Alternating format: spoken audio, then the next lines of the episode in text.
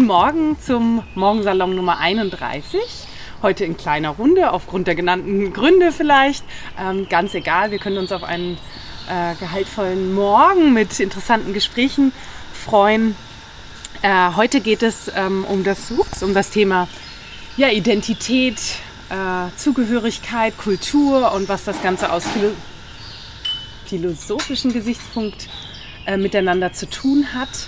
Und ich freue mich mega mit dir, Krisha, Krisha Kops drüber zu sprechen. Er ist äh, promovierter Doktor der Philosophie. Du hast aber auch Journalismus studiert ne? und auch länger da als Journalist gearbeitet. Ähm, es kommt bald ein interkultureller Roman von dir raus, richtig, nächstes Jahr? Ja, interkulturell hat es noch keiner genannt, ist es aber tatsächlich. Äh, ja. So wie du es mir beschrieben ja, ja, hast, die betitel ich es mal so. Ähm, du warst Poetry Slammer lang, da findet man auch einiges auf YouTube von äh, ihm und du bist auch Geschäftsführer von einer gemeinnützigen Organisation, vier Tage die Woche, so ähm, hast du Ja, meistens ein bisschen mehr leider, aber ja, was ähm, heißt leider, aber ja. so ist es dann als Geschäftsführer am Ende des Tages. Ja, ja, ja, kenne ich. Ähm, ich, äh, bevor ich in das Gespräch zum Morgensalon einleite, versuche ich meistens ein bisschen so auch persönlichen Kontext dazu zu geben, warum dieses Thema, wie wir, äh, ich das Glück habe, dass wir uns dazu auch gefunden haben. Und ähm, ich würde da gerne äh, aus zwei Perspektiven auf das Thema Identität und Zugehörigkeit schauen. Ähm, eine, die wir sicherlich teilen und eine, die mir einfach in den letzten Monaten zugeflogen ist. Ähm, die eine äh, Dimension, Blickwinkel ist ähm, der ganz individuelle Blick, den wir, glaube ich, alle in irgendeiner Form haben. Ähm, ganz persönlich bei mir, ich bin Tochter eines griechischen Künstlervaters. Ich habe eine passdeutsche Mutter, die aber in Brasilien groß geworden ist und Wurzeln überall auch äh, jüdisch-russische Wurzeln hat und überall schon gelebt hat. Ich wurde mit vier adoptiert von einem anderen Vater, dann habe ich noch einen Stiefvater äh, ein paar Jahre dazu bekommen. Was ich damit sagen will, ist, ähm, die, meine eigene Suche nach Identität, nach Wurzeln etc. ist einfach Teil meiner Biografie, weil diese Zuordnung, wo gehöre ich, also gehöre ich jetzt zu dem, gehöre ich zu dem, muss ich überhaupt zu irgendjemand gehören? Ähm, so, und das kennen wir sicherlich alle irgendwo. Und ich weiß, dass du es auch kennst, das wird auch gleich meine erste Frage für dich sein. Und jetzt ähm, wollte ich noch einen Blick, der mir in den letzten Monaten besonders geschärft wurde, ähm, teilen. Und zwar äh, sicherlich durch meinen Job auch, aber durch den gesellschaftlichen Diskurs. Guten Morgen. ähm, der dazugekommen ist. Und das ist der, die Identität im Verhältnis zu. Also ähm, gar nicht so das eigene im Eigenleben, sondern so den kontextuellen Blick. Ähm, das, was vielleicht der Religionsphilosoph Martin Buber mit seinem berühmten Satz sagen wollte, der Mensch wird am Du zum Ich. Ich und Du ist, glaube ich, einer seiner größten Werke auch. Und ähm, ja, und in der Debatte um Inklusion und Gerechtigkeit, wir erinnern uns, No Justice, No Peace ist für, hat für viele Menschen nicht aufgehört, auch wenn keine Demos äh, mehr dazu sind. Ähm, ist mir nochmal klar geworden, wenn ich alle Emotionen, alle Geschichten rausnehme, identifiziere ich mich als weiße Frau, die in Deutschland lebt. Punkt. Und wenn ich dann noch weitere Identitäten, also ich bin cis, heterosexuell, bin in keinster Weise körperlich oder geistig eingeschränkt, zumindest wenn ich ausgeschlafen bin. Ähm, ähm, ich äh, habe auch keine, gehöre keiner Religionsgemeinschaft an, die irgendwie äh, zu einer Minderheit in Deutschland zumindest gehört. Und dann lebe ich auch noch im deutschen Westen, kommt auch noch dazu. Also ich habe unfassbar viele Privilegien und mir ist durch, die, durch den Kontext der, dieser Debatte äh, bewusst geworden, wie sehr ich die für selbstverständlich genommen habe, über mein Leben hinweg trotz der eigenen Suche nach Zugehörigkeit und all dem. Und äh, ja, der, insofern habe ich das Gefühl, darüber können wir ja gleich sprechen, dass die Frage der Identität und der Zugehörigkeit vielleicht auch immer eine politische ist oder eine, die kontextuell gesehen werden darf. Genau, insofern, äh, jetzt gehen wir in dieses Gespräch, lieber Krischer, liebe Gäste. Ähm, wir haben im Morgensalon, die noch nicht da waren, äh, wir haben ein paar Fragen, habe ich vorbereitet, ähm, ein bisschen, um das Gespräch so in Gang zu bringen, die normalerweise zwischen 30, 45, 60 Minuten. Wenn ihr aber das Gefühl habt, ihr möchtet dazu einsteigen, dann tut ihr das. Im Zweifel, weil wir das aufnehmen, wiederhole ich vielleicht einmal die Frage kurz. Aber ähm, genau, dann lasst uns genau in dieses Spektrum und Spannungsverhältnis vielleicht auch äh, einsteigen, um zum Umdenken und vielleicht auch Umhandeln zu führen.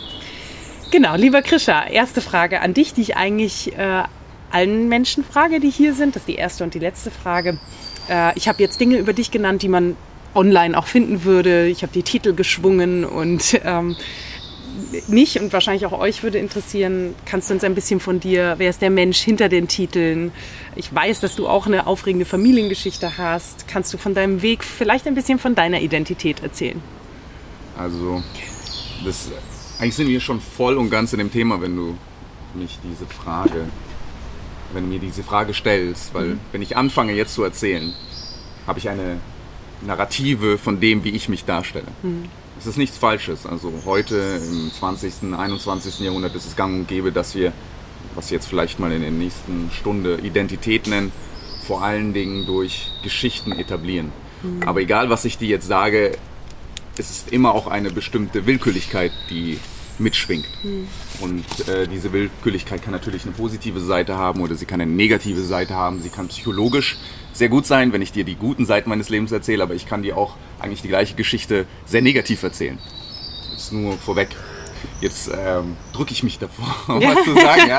Aber äh, ich meine, wir fragen immer, ja, was ist deine Geschichte? Und das hat schon mhm. eine sehr große und tiefe philosophische Implikation. Mhm. Das vergessen wir vielleicht manchmal, weil alles, was ich jetzt im Folgenden sagen werde, ist natürlich nur ein Ausschnitt von dem, was das Sein ist und mein Sein oder von irgendeinem Menschen kann niemals mit dieser Geschichte umfasst werden. Mhm, und das sind natürlich nur Ausschnittpunkte. Aber was würde ich sagen? Ich würde sagen, ich bin auch in Deutschland geboren. Meine ich nicht. Mutter ist, ja, okay, sorry, ja, okay. Oh, auch. Ja. Wie, wie weiß der andere vielleicht. ähm, meine Mutter hat auch einen sehr multikulturellen Hintergrund eigentlich. Meine Vorfahren mütterlicherseits kommen eigentlich aus Pommern, waren zwar eher deutsch, aber heutiges Polen. Mein Urgroßvater ist Italiener, mein ähm, Vater eben Inder und ich bin hier zur Welt gekommen, aber mein Vater ist sehr schnell zurück nach Indien gegangen. Und das heißt, ich war von vornherein schon auch in diese Situation geworfen mit der Frage um, wer bin ich, wobei mir das erst später bewusst wurde. Denn das Interessante ist, normalerweise, was mir klar wurde über die Jahre, ist, dass wenn Menschen mit einem anderen Elternteil aus einer anderen Kultur groß werden, dieser Elternteil aber im Land ist, mhm. stellt man sich diese Fragen normalerweise noch nicht derart. Mhm. Und wenn dieser Elternteil aber absent ist oder vielleicht in einem anderen Land ist, mhm. dann wird irgendwann, außer man unterdrückt ist, wird diese Frage nach dem anderen, nach der anderen Kultur sehr laut in einem. Und das hatte ich genauso Stimmt. und musste dann irgendwann, ich bin in München groß geworden, habe sehr viel Zeit verbracht in München, bin immer wieder auch mal nach Indien ähm, geflogen, habe dort Zeit verbracht, aber nicht besonders viel. Und es gab auch einen Zeitabschnitt zwischen 8 und 20, in dem ich gar nicht in Indien war. Und danach hatte ich mehr und mehr das Verlangen, mich mit dieser Kultur auseinanderzusetzen oder mit dem anderen, wahrscheinlich einfach so psychologisch gesagt mit meinem Vater. Mhm. Ja, und dann mhm. habe ich nach und nach begonnen, Indien zu entdecken, auf verschiedenen Arten und Weisen. Das heißt, ich habe mich irgendwann literarisch damit auseinandergesetzt, ich habe mich philosophisch damit auseinandergesetzt, ich habe das Land bereist, ich habe die eine oder andere Sprache gelernt, ich habe Freunde dort gemacht in Indien, ich habe dort gearbeitet, also alles Mögliche. Natürlich in diesem Prozess der Wiederannäherung. Mhm. Jetzt siehst du, ich habe diese Geschichte von mir erzählt und es war eine starke psychologische Vatergeschichte. Ja, ja. Hätte jetzt auch Bei was anderes auch, erzählen ja. können, aber wir haben ja nicht so viel Zeit. Ja. Deswegen vielleicht aber thematisch ja. recht passend. Und wie bist du auf diesen Weg dann darauf gekommen, Philosophie zu studieren, Journalismus? Und du hast dich ja auch sehr, also zumindest was ich über dich gelesen habe und was ich höre, sehr diesen interkulturellen, also diesen Brückenbau zwischen, es gibt nicht nur Platon und Aristoteles, sondern es wurde mir mehr oder minder also in die Wiege gelegt, ist mhm. übertrieben, aber ich glaube, ich war 16 und ich habe davor mich nicht sehr mit Büchern beschäftigt oder derart. Ich bin eigentlich in einem, es war kein leichtes Umfeld. Es war ein Sozialgebäude, es war zwar schön, aber es war, na, ne, also die meisten Leute waren jetzt nicht sehr gebildet. Meine Freunde waren alle nicht auf dem Gymnasium, ich war der Einzige. Und ich war eigentlich auch eher dem Hip-Hop verschrieben, habe sehr viel Unsinn gebaut, war nachts immer auf der Straße unterwegs und habe meine Mutter belogen. Und so habe ich mich so durchlaviert und habe dann die sechste Klasse wiederholt und war kurz davor, von der Schule zu fliegen. Und irgendwann begann das, dass ich dann doch irgendwie ein, ja, nennen wir es mal ein Frühlings-, ein literarisches, ein, ein intellektuelles Frühlingserwachen hatte. Und tatsächlich damit, dass meine Mutter mir mit 16 ein Buch von Jiddu Krishnamurti gab. Mhm. Und ich weiß nicht, ob Sie ihn kennen. Der ist heute eigentlich auch sehr stark in Vergessenheit geraten. Jiddu Krishnamurti. Krishnamurti. Mhm. Also es war also schwierig zu sagen, was er ist oder was er war. Jiddu Krishnamurti, lustigerweise kam genau aus der Stadt, in der meine Familie für mehrere Generationen schon gelebt hatte. Und Jiddu Krishnamurti war vor allen Dingen in den 50er, 60er, 70er bis in den 80er, er ist 1986 gestorben im Februar, eine Art, viele Leute haben ihn als Guru gesehen, aber er hat sich niemals als Guru gesehen. Er hätte dieses Wort niemals in den Mund genommen. Also er war eine Art Philosoph, eine Art, sehr auch sehr psychologisch in seinem Denken. Und von ihm bekam ich ein Buch. Mhm. Und dieses Buch hat mich dann dazu bewegt, mit 16 mir bestimmte Fragen zu stellen und mhm. über diese Dinge mir Gedanken zu machen. Und das war eigentlich der Anfang. So, ne, dass man dann langsam begann, sich mit diesen Thematiken auseinanderzusetzen. Und zudem muss ich sagen, dass ich gleichzeitig schon mit 14 begann, Musik zu machen, also Hip-Hop-Musik. Und so merkwürdig das klingen mag, aber ich bin eigentlich durch die Subkultur dann zur dominanten hegemonialen Kultur gekommen, dass ich mich irgendwann damit auseinandergesetzt habe, ja, wer sind denn diese anderen Typen, diese Goethes und so, die haben ja auch irgendwie so gerappt, also nicht gerappt, aber die haben ja auch irgendwie Texte geschrieben und irgendwann wollte ich mich damit Stimmt. auch auseinandersetzen. Stimmt. Ist zwar nicht unweigerlich so, aber bei mir war es dann irgendwann so, so dass ich mich dann auch damit auseinandergesetzt habe. Schön. Also das war die literarische Seite, aber die philosophische eben über ein Buch damals. Ja. Ich habe, äh, man findet auf YouTube ja einen deiner oder zwei oder drei, also aber zwei dominante, den dritten glaube ich erst, wenn man weiterklickt, ähm, äh, Poetry Slams, auch deine ersten. Und ähm, als ich die so gehört habe, fand ich auch durchaus philosophisch. Und das sind ja auch äh, die Poetry Slams, die regen ja, also richtig gute regen ja total zum Nachdenken an und erreichen aber vielleicht einfach auch eine andere Zielgruppe als hier oder philosophisches Café Literaturhaus oder so. Ähm, ja, das Internet vergisst nicht. Ich habe die schon ja. versucht, teilweise zu, zu, zu löschen. Aber, nee, aber ja, das so. ist wieder die Frage mit der Narrative und der, ja, möchte ich das? Ist das ein Teil von mir? Und klar, ja. es ist ein Teil von mir, ja. aber manchmal dann gab es vielleicht Momenten der Unsicherheit, wo ich dachte, nein, das, das möchte ich nicht. Ja, ich ja. möchte nicht, dass ich so erinnert werde oder dass die Leute das mit mir in Verbindung bringen. Aber mhm. es ist natürlich auch in gewisser Weise Quatsch. Ja, gehört dazu. Du, ähm, also von deiner Identität versuchen wir mal die Klammer zur Philosophie aufzumachen. Ähm, die Liebe zur Weisheit, wie, äh, wie man es direkt übersetzen könnte, oder wie unser gemeinsamer Freund Christoph Quarch, auch Philosoph, sagt, eigentlich kann man es als Ja zum Leben auch übersetzen. Oder die alten Griechen hätten es so gesagt, das Ja zum Leben. Und ich denke mir, also ob meiner äh, Geschichte, ob deiner, aber auch wenn jeder sich selber fragt, auch wenn er nur aus einem Kulturkreis kommt, ja zum Leben gibt es ja verschiedenste. In verschiedensten Kulturkreisen ist es ein anderes Ja zum Leben, eine andere äh, Liebe zur Weisheit. Und vielleicht kannst du uns ein bisschen einen Einblick geben, gerade weil du so stark dich interkulturell der Philosophie widmest. Was, was ist der rote Faden, der sich vielleicht durchzieht? Wie ich Ihnen sagen würde, auch bei, bei Religionen zieht sich ein gewisser roter Faden durch? Oder sagst du, es gibt fundamentale Unterschiede in der Philosophie, in dem Approach zum Leben? Also zunächst einmal würde ich sagen, ich weiß nicht, ob Philosophie immer Ja zum Leben ist. Also mit mhm. Verlaub, ich, ja, ja. Christoph, ich mag ihn, er ist ein großer Philosoph und ich, ich glaube, er hat den Satz, ich habe es nicht gelesen, deswegen weiß ich nicht, wie er ihn genau gemeint hat. Ich würde sagen, man müsste etwas differenzieren. Es kommt darauf an, wie ich oder was ich damit meine, Ja zu leben. Vielleicht heißt es Ja zum richtigen Leben, das aber auch eine gewisse Verneinung des Lebens implizieren kann. Mhm. Ähm, es gab den äh, berühmten Philosophen, einen ja, philosophischen Anthropologen oder anthropologischen Philosophen namens Scheler und der hat differenziert zwischen zwei Tendenzen im Leben und das ist eine Lebensverneinung und eine Lebensbejahung. Also okay, sei mal dahingestellt, ob diese Dualismen immer Sinn machen, aber man kann das ja als Gedankenkonstrukt benutzen. Und er meinte, dass dieser Mensch oder der Mensch an sich immer aus diesen zwei Tendenzen besteht. Und am Ende des Tages wirst du niemals vollkommene Lebensbejahung haben, aber auch niemals vollkommene Lebensverneinung. Jetzt kommt es aber darauf an, was ich mit Lebensverneinung meine oder was Scheler meinte. Das heißt jetzt nicht, äh, ich will mir die Pulsadern aufschneiden, sondern das heißt, es gibt bestimmte Dinge, die wir im Leben tun, die nicht darauf abzielen, dass wir nur überleben.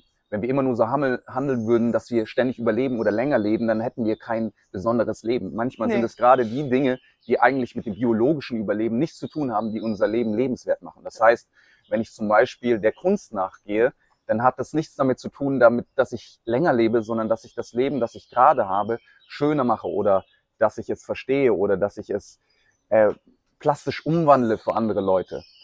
Und in dem Moment ist es eine gewisse Negation auch des Lebens. Mhm. Ja? Also es, es kommt darauf an, wie man es definiert, aber so meinte es, in die Richtung meinte es Scheler. Also einen über den Durst trinken wäre auch Genau, das ja, ist ja vollkommen. Also, Aber auch mal eine Zigarette ja, äh, rauchen, um zu genießen. Das sind Genuss, ja Dinge, genau, genau das genau. nicht der Vernunft. Richtig, richtig, richtig.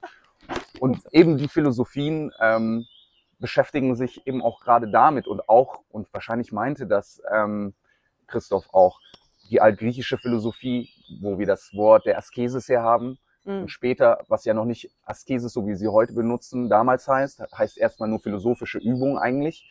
Und die Askesis damals ist aber auch im heutigen Verständnis eine Art Lebensverneinung, weil ich bestimmten Dingen nicht hinterhergehe, wie zum Beispiel den Dingen, was die Sinne immer möchten, dass ich drei Croissants esse und vier Müslis gleich, sondern dass es auch um eine bestimmte Beherrschung geht. Und ja. Scheler würde sagen, ja, das ist der Teil, der Negation oder der mhm. Verneinung. Und das mhm. haben wir aber auch in anderen Kulturen, in der indischen, wo mhm. wir sehr viele philosophische Übungen haben, mhm. die darum gehen, dass ich mich selbst zügel, meine eigenen Sinnen zügel und dadurch aber einen ganz anderen Zugang zum Leben habe und das Leben, das ich lebe, noch viel, viel besser oder mehr daraus wertschöpfen kann. Mhm. So, jetzt habe ich den zweiten Teil deiner Frage noch nicht genau. beantwortet. Gibt es, also gibt es ein, ähm, oder warte, bevor ich sie stelle, ich lese es mal kurz vor, was er dazu schrieb, weil ich es ja. jetzt gerade in der Hand habe. Also ähm, Philosophie als Lebenskunst und da sagt er eben, äh, äh, daneben, da sagt er was anderes, aber gibt es von Alters her ein Philosophieren, das dem Leben zugewandt ist, das dem Menschen dienen will, das getragen ist von der Sehnsucht nach einem guten und sinnvollen Leben. Wobei man wissen muss, Philosophie, die Liebe zur Weisheit, die Griechen unter der Weisheit eben nichts anderes verstanden haben als jene eigentümliche und schwer vermittelbare Fertigkeit, ein gutes, glückliches, lebendiges mhm. und nicht zuletzt wahres Leben zu führen. Mhm. Fand ich eigentlich ganz schön. Ja, doch, ich gebe dem Christoph aber recht. Das ist die griechische. Ja, ja, nee, aber da, äh, Christoph hat recht. Das ist so eine gibt es auch eine große Debatte auch in der indischen Philosophie, weil man aus der vor allen Dingen der Indologie und aus der westlicheren Philosophie und aus der Philologie der indischen Philosophie sehr lange nachgesagt hat, dass sie lebensverneinend sei. Und deswegen sei sie schlecht. Ja, also Weil die Askese? Oder ja, Asketismus, Lebensverneinung mhm. bis äh, zur Selbstauslöschung so ungefähr. Mhm. Das ist eine sehr einseitige Sicht. Es geht eigentlich darum, genau um das Gleiche, was äh, Christoph geschrieben hat. Es geht darum, dass durch bestimmte Lebensverneinung auch das Leben viel mehr bejaht wird am Ende des Tages. Mhm. Ja? Mhm. Also das heißt, dass ich durch das Philosophieren, und es gibt einen Satz, der zieht sich durch viele Kulturen, nicht nur durch die griechische, bei Platon, ähm, Phaedon, wenn ich mich richtig erinnere, heißt es zum Beispiel, dass der Mensch lernen muss zu sterben. Also Philosophien heißt sterben lernen. Das ist ja totale Lebensnegation. Mhm. Das gibt es aber auch in anderen Philosophien. Krishnamurti sagt zum Beispiel auch, also es heißt, ich muss lernen zu sterben. Was heißt lernen zu sterben? Das heißt, dass ein bestimmter Teil von mir mhm. stirbt. Nicht, dass ich ja, wiederum mir die Pulsadern aufschneide, sondern dass ich bestimmte Teile ablege, dass ich mich transformiere, dass ich mich verwandle, um so ein richtiges Leben, ein richtiger Rest, was auch immer das sein mag, Leben leben kann. Das heißt, durch die Lebensnegation komme ich zu einer viel also viel, oder sagen wir, viel umfangreicheren Lebensbejahung. Mhm. Und das mhm. ist in der indischen Philosophie nicht anders. Also dadurch, dass ich viel meditiere, und das ist nur eine Seite der indischen Philosophie, dass ich bestimmte philosophische Übungen praktiziere, die auf den ersten Blick vielleicht verneinen sind, führen die aber dazu, dass ich das Wahre, das vermeintlich Wahre eher erkenne und das Leben, das ich dann habe, viel bewusster leben kann und in der Nähe oder mit der Wahrheit, ähnlich wie in der griechischen Philosophie. Hm, schön. Und ähm, ich glaube, du hast ja durch dein Studium allein eben auch die anderen Philosophien, ähm, ich weiß nicht, China, Japan, da gibt's ja noch äh, ganz andere. Äh, gibt es einen roten Faden, der also, sich so durch ja. alle durchzieht? Ich, das ist ja das große Problem. Ich hatte ich hatte das Glück, dass ich in England studierte, zumindest mein Bachelor, und da gab es wenigstens schon mal die Möglichkeit, dass man indische Philosophie studieren konnte, zumindest in einem, in einem Seminar. Wobei ich das damals gar nicht belegte. Und sonst hat man das Problem, dass man, man auch hier in Deutschland studiert, von interkultureller Philosophie eigentlich gar nichts mitbekommt. Es sei denn, man mhm. studiert Japanologie oder mhm. Sinologie oder Indologie. Was wäre Sinologie? Ähm, China-Studien, würde ich mal sagen. Ja, okay. ja, genau. Aber die sind natürlich sehr philologisch. Die setzen sich erstmal mit der Sprache auseinander und dann mit der Philosophie. Mhm. Und da ist leider, wie ich finde, in der Philosophie, wie sie hier eher im Westen praktiziert wird, ein sehr großer Defizit. Mhm. Und ich musste mir das meiste eigentlich im Eigenstudium beibringen. Mhm. Und deswegen kann ich nicht sagen, dass ich eine Riesenexpertise überall habe. Mhm. Sowieso als Philosoph darf man das nie sagen. Ja. Oder als Philosophierender, Philosophierende. Ähm, ich habe mich irgendwann aufgrund meiner eigenen Biografie vermehrt natürlich mit der indischen Philosophie auseinandergesetzt, habe auch über ein indisches Thema promoviert. Und im Zuge dessen versuche ich mir jetzt nach und nach die anderen Kulturkreise, wenn man das denn so nennen mag, zu erschließen und die Philosophien. Aber es ist natürlich unglaublich viel. Ich meine, allein wenn man sich mit der westlicheren Philosophie auseinandersetzen will und dann ein Thema nimmt, dann kann man sein ganzes Leben damit äh, verbringen und immer noch denken, dass man keinen blassen Schimmer hat. Und natürlich ist es dann so, wenn man sich mit der indischen Philosophie auseinandersetzt und dann noch mit der westlicheren Philosophie, ist wie zwei Ballsportarten hat man manchmal das Gefühl. Ja? Ist, oder es sind, ja, es ist natürlich beides wie Sport, aber das eine ist halt Fußball und das andere ist Basketball. Mhm. Das heißt, mhm. ich brauche für beides sehr viel Zeit, um wenigstens einmal den Korb zu treffen mhm. oder das Tor. Und so versuche ich mir jetzt zumindest den chinesischen Raum nach und nach zu erschließen, den japanischen Raum und dann kommt aber noch der südamerikanische ja. und der afrikanische und ja. die islamische Philosophie, die jüdische Philosophie, blablabla. Ja, ja, ja, also es ist ziemlich viel.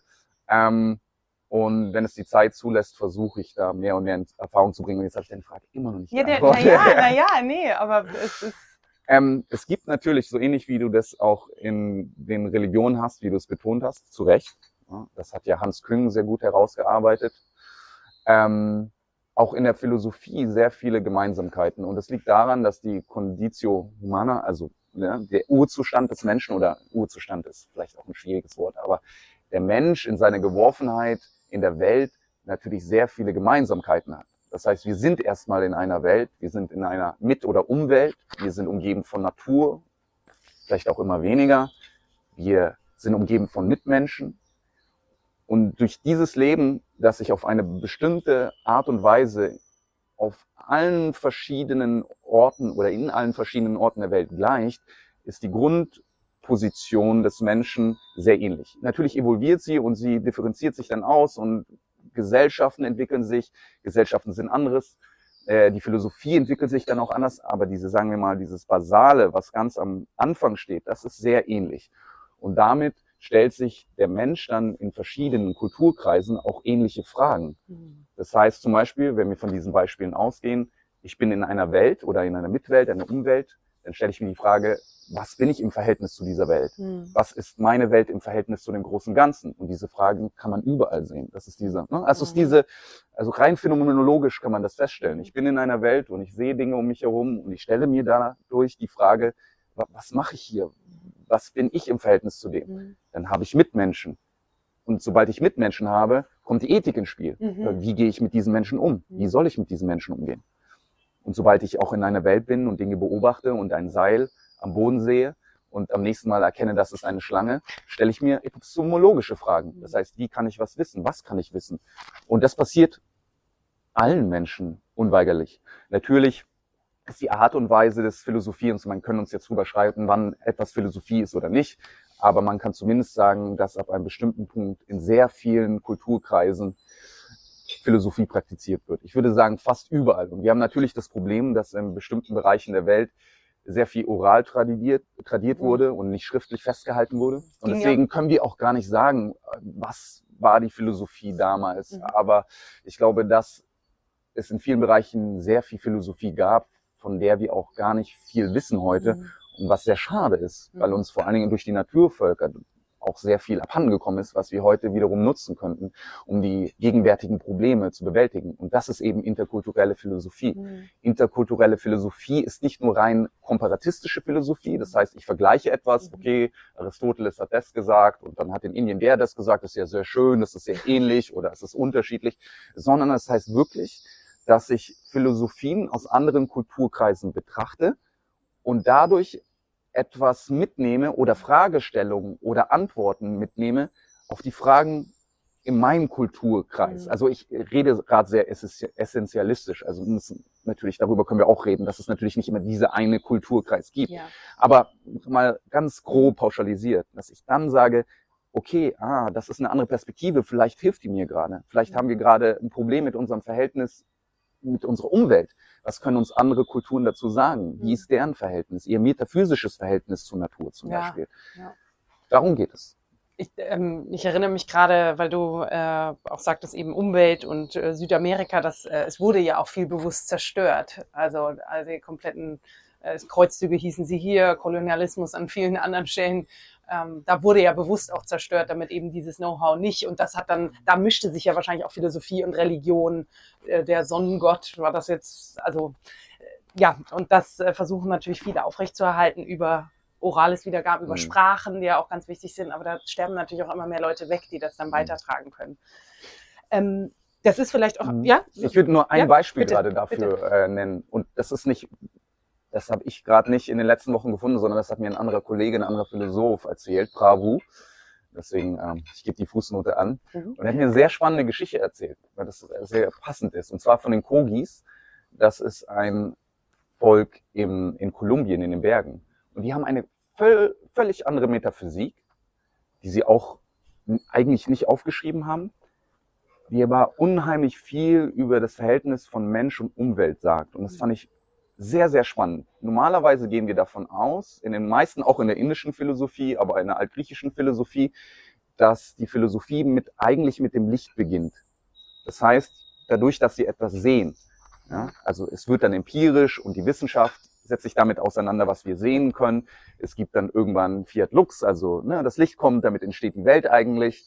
Ähm, in der indischen Philosophie nennen wir die Philosophie oft Darshana. Darshana ist von der Sanskrit-Wurzel Drish für sehen. Also man kann das, klar, es gibt auch immer wieder das Dunkle, aber meistens ist es negativ konnotiert. Mhm. Es ist ein, ne, also so ein Mitspieler, der böse Gegenspieler. Mhm. Aber die Dunkelheit ist, sagen wir mal, ist nicht das metaphysische Prinzip an sich. Mhm. Und die Kogi gehen eigentlich von der Dunkelheit aus. Mhm. Das heißt, dass die jungen Priester auch in Höhlen groß werden. Also wo es bei Platon darüber geht oder davon handelt, dass man das Licht erkennt und nicht nur den Schatten und sozusagen eines Tages aus der Höhle rauskommt, geht es bei den Kogi darum, erstmal in der Höhle zu bleiben. Und die dürfen dann in den ersten Jahren auch nur in der Nacht raus. Weil sie nicht das Sehen schulen sollen, so wie wir das Sehen schulen und das Sehen eine unheimlich wichtige Rolle in unseren Philosophien und Wissenschaften hat, sondern das Hören. Und das heißt, sie sollen erstmal alles hören, weil das Universum eine Musik hat und einen bestimmten Rhythmus. Also das gibt's natürlich auch wiederum in anderen Kulturen. Aber das Hören spielt eine ganz andere Rolle. Und alle anderen Sinne wahrscheinlich auch schärfen. auch, ja, aber der primäre Sinn ja. ist nicht das Sehen, sondern das Hören. Mhm. Und das äh, fußt dann darin, dass am Ende das Ergebnis ist das Tanzen. Weil wenn du hörst und wenn du Musik hörst mhm. dann, und das Universum eine Musik spielt, dann tanzt du am Ende des Tages.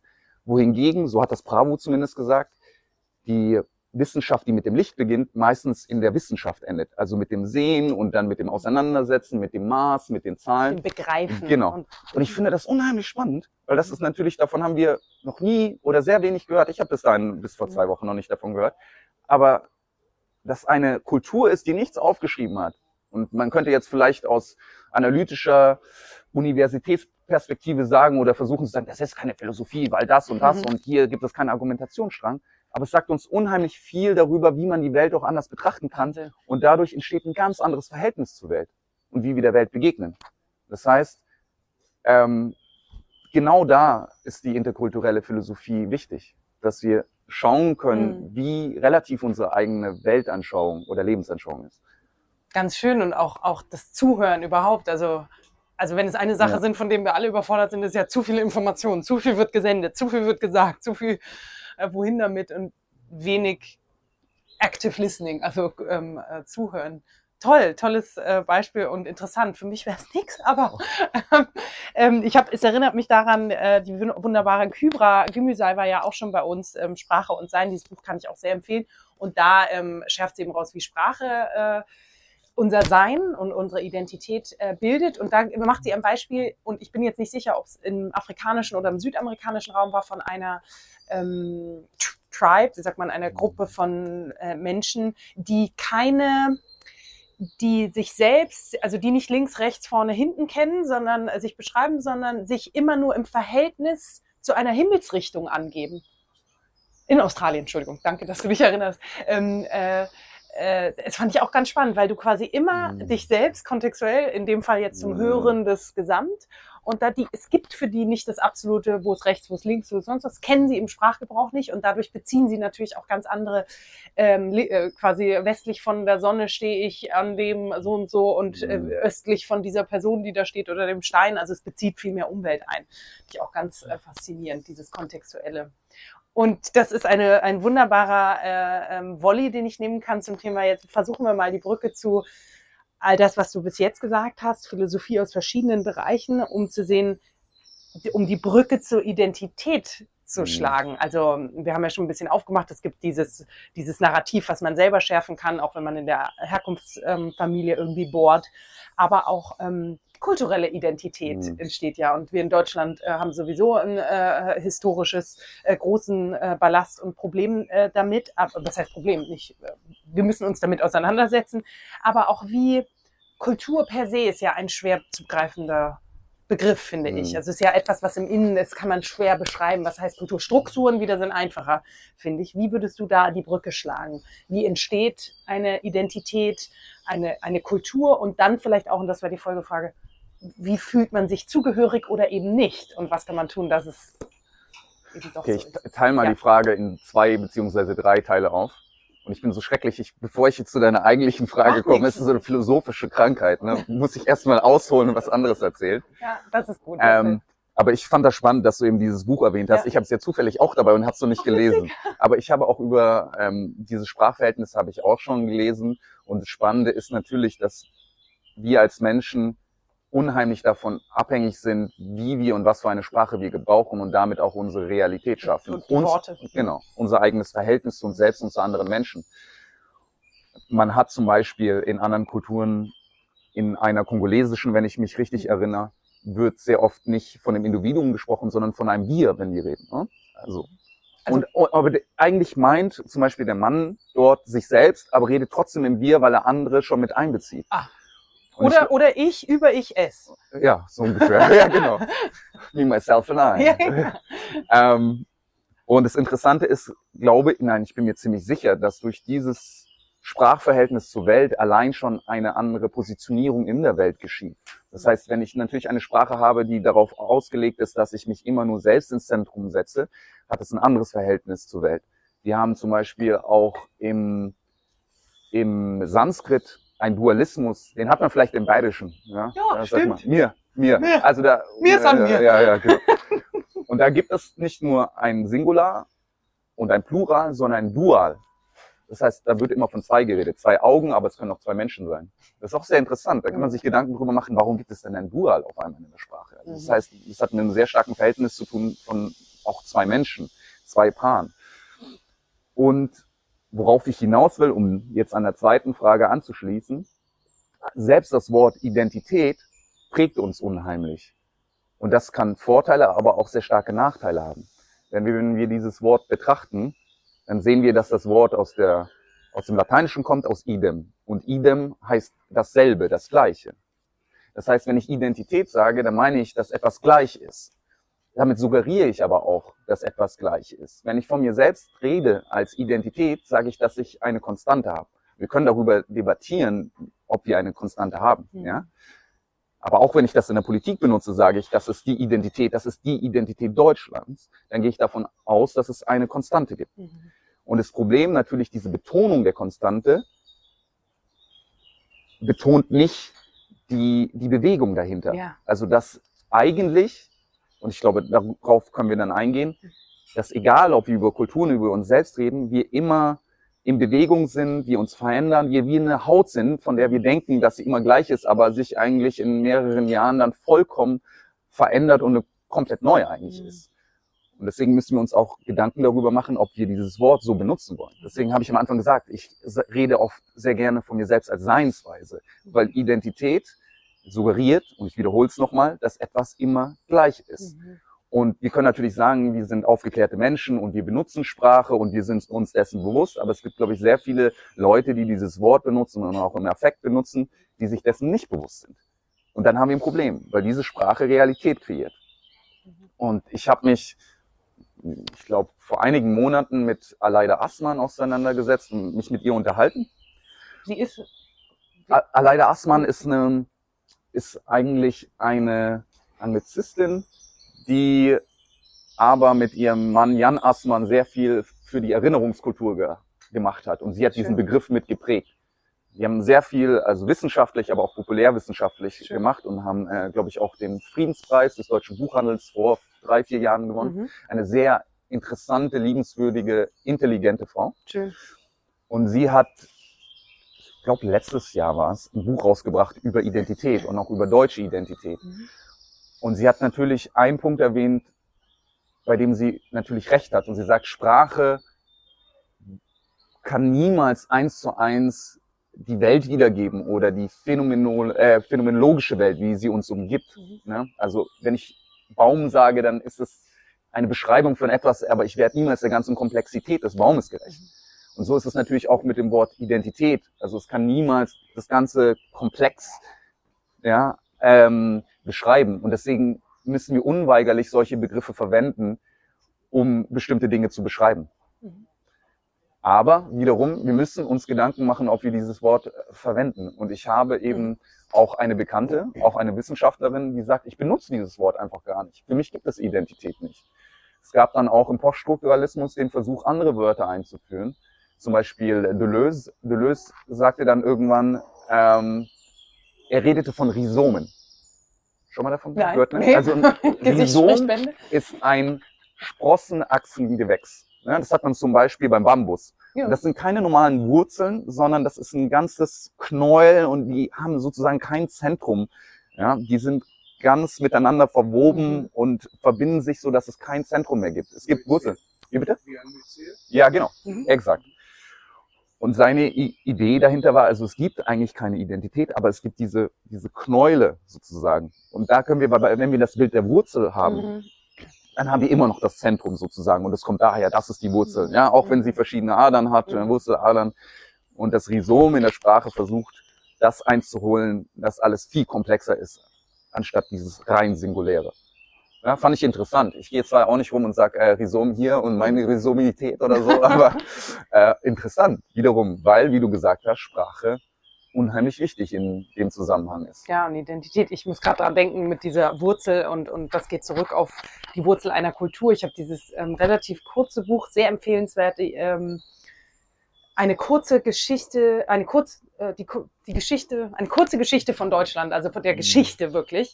Ich habe aufgehört, dann beim Dritten Reich war, das haben wir so oft durchgeführt, aber die, die fängt wirklich bei Hölzchen und Stöckchen an. Also wirklich, wo ähm, vor so Neandertal mhm. quasi. Und es war sehr interessant, wie sich dann äh, auch jetzt mal aus, weil über Deutschland gesprochen wird, man äh, eher die Kultur oder die Menschen waren, die total barbarisch waren und überhaupt zügellos, nichts bürokratisch und so. Also ähm, die eher, das hat sich dann erst später entwickelt. Also ich fand das kontextuell ganz interessant und dann irgendwann kam es erst das äh, mit einer Kreuzung mit den Wikingern, glaube ich, dann wurde man eher ernster und strenger und äh, so das, was man als Stereotyp jetzt ähm, daraus gibt. Also die Wurzel an sich, sich das Solar Strategy gibt's ja gar nicht.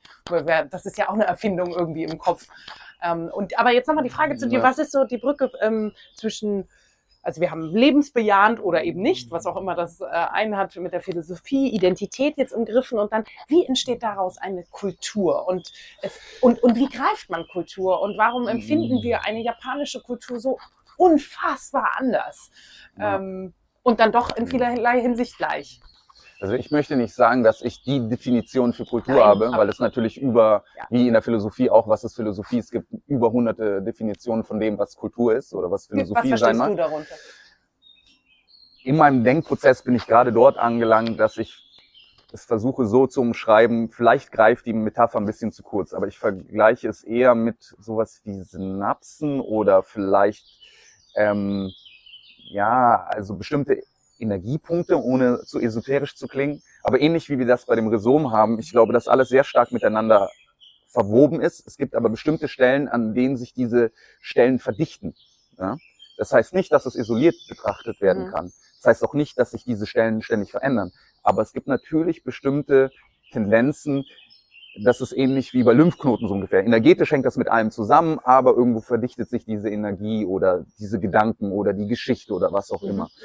Und so ähnlich versuche ich Kulturen zu betrachten, die an sich aber, wie in diesem Geflecht, auch innerhalb schon immer total pluralistisch sind und Mhm. vielfältig. Mhm. Und so in diese Denkrichtung versuche ich zu gehen. Und gleichzeitig versuche ich dabei, es zu überwinden, immer von einem, von einem und dem anderen zu denken, sondern eben Kulturen, wie auch, wenn ich von mir selbst rede, viel relationaler zu sehen. Es gibt einen französischen Philosophen, den ich dahingehend sehr interessant finde, der auch Sinologe ist. Er ist François Julien. Und er hat gesagt, wir sollten Kulturen viel eher als Ressourcen begreifen. Und zwar Ressourcen, die in Bezug auf andere Kulturen in einer Relation stehen und sich eben annähern und entfernen können. Ja? Aber es gibt nicht mehr nur noch dieses eine, diese eine Entität, ja, das Mhm. eine Subjekt und dann dieses andere Objekt oder das eine und das andere, Mhm. sondern es ist eher ein Verhältnis. Das heißt, man versucht, und deswegen auch Interkulturalität und das Inter, man versucht, Mhm. Philosophie zu begehen, indem man im Dazwischen denkt. Und das ist gar nicht so einfach, weil wir immer davon ausgehen, ich und du, so wie Martin Buber. Mhm. Ist ja nicht falsch. Mhm. Aber zwischen dem Ich und du ist ein Raum, Mhm. wo unheimlich viel passiert. Und da passiert eigentlich alles. Mhm. Weil wenn ich nur du oder nur ich bin und du nur du, dann ist noch nichts da. Mhm. Das heißt, es geht um die Begegnung, es geht darum, was dazwischen passiert. Das Problem bei dem Ganzen ist, schon in der altgriechischen Philosophie, das dazwischen ist eigentlich ein Nichts. Wir können es nicht definieren, weil etwas hat eine Substanz, das hat meistens Attribute. Das dazwischen definiert sich aber nur durch dem, was da sozusagen links ist oder rechts ist oder Norden oder im Süden. Mhm. Und es wird nur dadurch beschrieben, durch die Differenz von den beiden. Mhm. Und deswegen ist es unheimlich schwierig, dieses dazwischen einzuholen philosophisch. Mhm. Aber das ist der Ansatzpunkt, den ich sehr interessant finde, der vor allen Dingen auch in der japanischen Philosophie verfolgt wurde. Ah. Ja.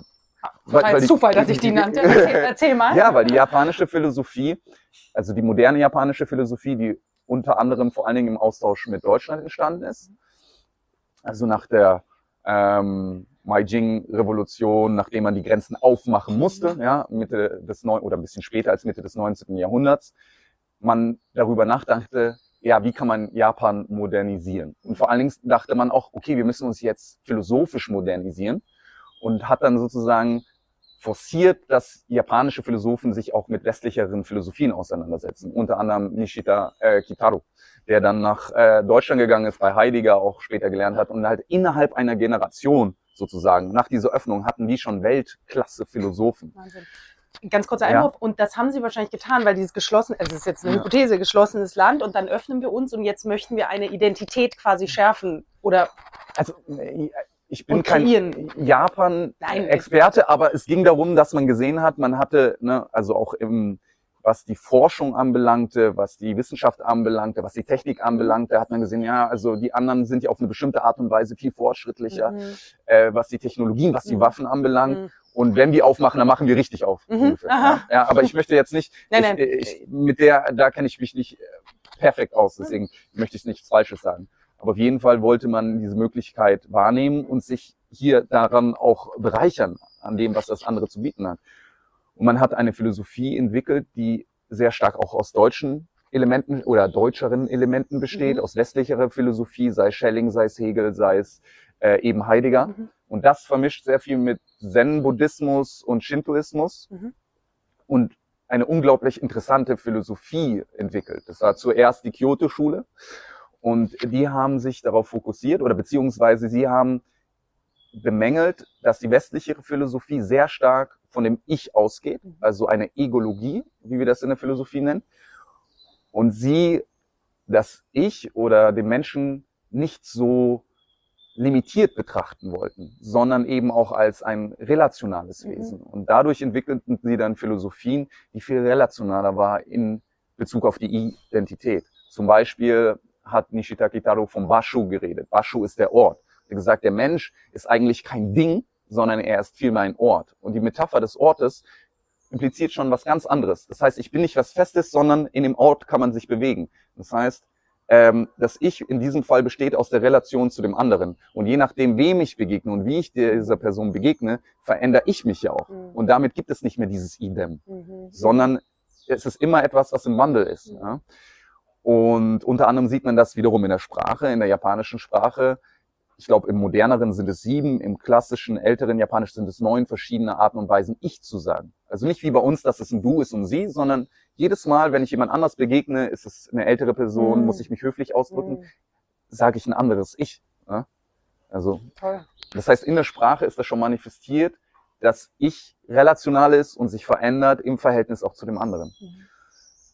Und das finde ich unheimlich spannend. Total. Es gibt dann, jetzt, jetzt monologisiere ich die Mhm. ganze Zeit, aber Ich, ich werfe Äh, werf- eine, werf- noch mal ein Sprungbrett ein.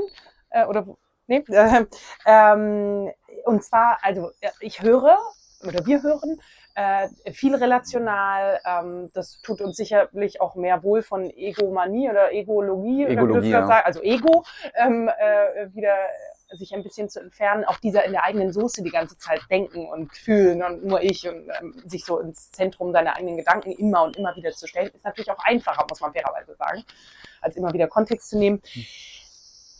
Jetzt, warum tun wir uns denn so schwer, vielleicht erstmal als Menschheit insgesamt und dann äh, aufs Einzelne bezogen, trotzdem eine gewisse Mehrdeutigkeit zuzulassen? Wir sind ja Mhm. schon durch, und das hat sicherlich wissenschaftlich und all das, wie wir geprägt sind, schon ein, ein, ein Absolutheitswunsch steht ja immer hinter. Ich muss Mhm. wissen, ob es schwarz oder weiß, ja oder nein. Wo kann ich mich zuordnen? All Mhm. das ähm, hinzuführen. Warum tun wir uns mit Ambiguität so schwer, mit äh, etwas Durchlässigen, mit dieser Bewegung, mit einem gewissen Tanz vielleicht, obwohl doch in ganz vielen Philosophien das Mhm. eigentlich, also was heißt gelehrt wird oder, oder ähm, rübergebracht wird.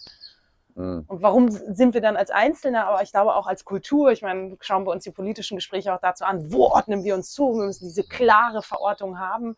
Ähm, ich glaube, wenn man diese Frage beantworten möchte, muss man auch sehr weit zurückgehen, weil der Mensch an sich schon immer dieses Bedürfnis hat, rein metaphysisch Mhm.